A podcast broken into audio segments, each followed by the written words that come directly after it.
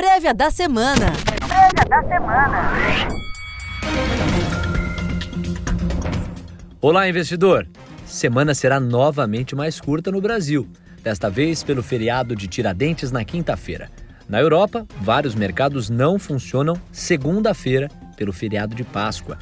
Os destaques no exterior serão dados da China, o livro bege do Federal Reserve, a prévia de abril dos índices dos gerentes de compras, os PMIs de vários países e balanços nos Estados Unidos. Vários dirigentes do Federal Reserve voltam a falar. No Brasil, estão previstos dados de arrecadação de março, a inflação do IGP-10 de abril e prévias do Ibovespa e da produção da Vale. Segunda-feira no Brasil, sai o IGP-10 de abril e nos Estados Unidos, um dos indicadores de confiança do mesmo mês. O presidente do Federal Reserve de St. Louis, James Bullard, fala em evento.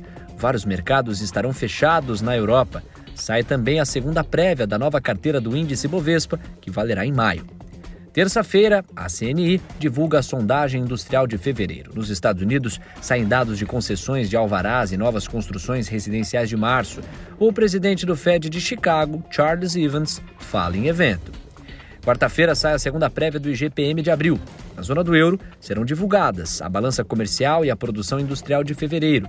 Nos Estados Unidos, o Fed divulga o livro bege. O Tesouro Americano faz leilão de treasuries de 20 anos. Quinta-feira é feriado de Tiradentes no Brasil. Na zona do euro, sai a inflação ao consumidor, o CPI de março.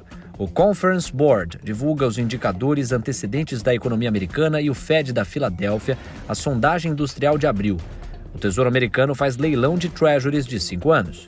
Sexta-feira saem as prévias de abril dos PMIs da Europa e dos Estados Unidos.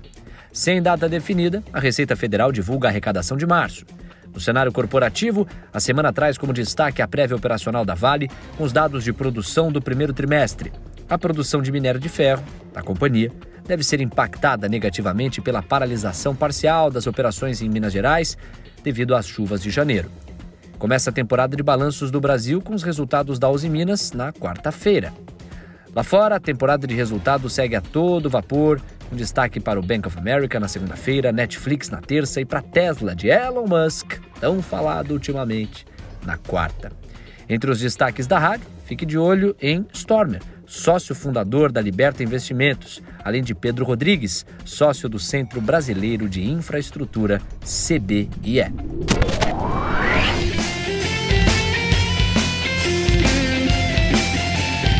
Olá, bom dia.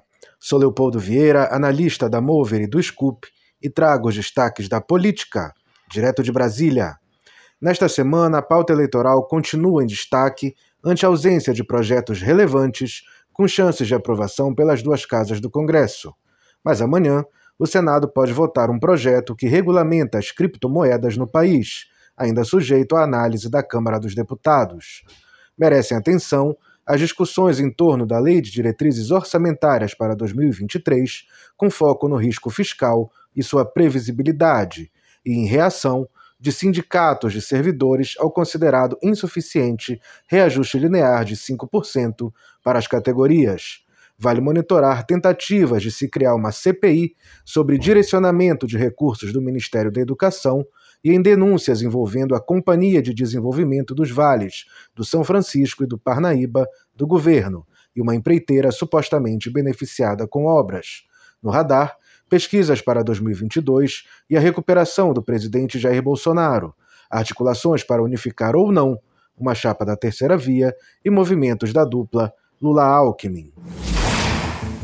A você, uma excelente semana e até a próxima prévia.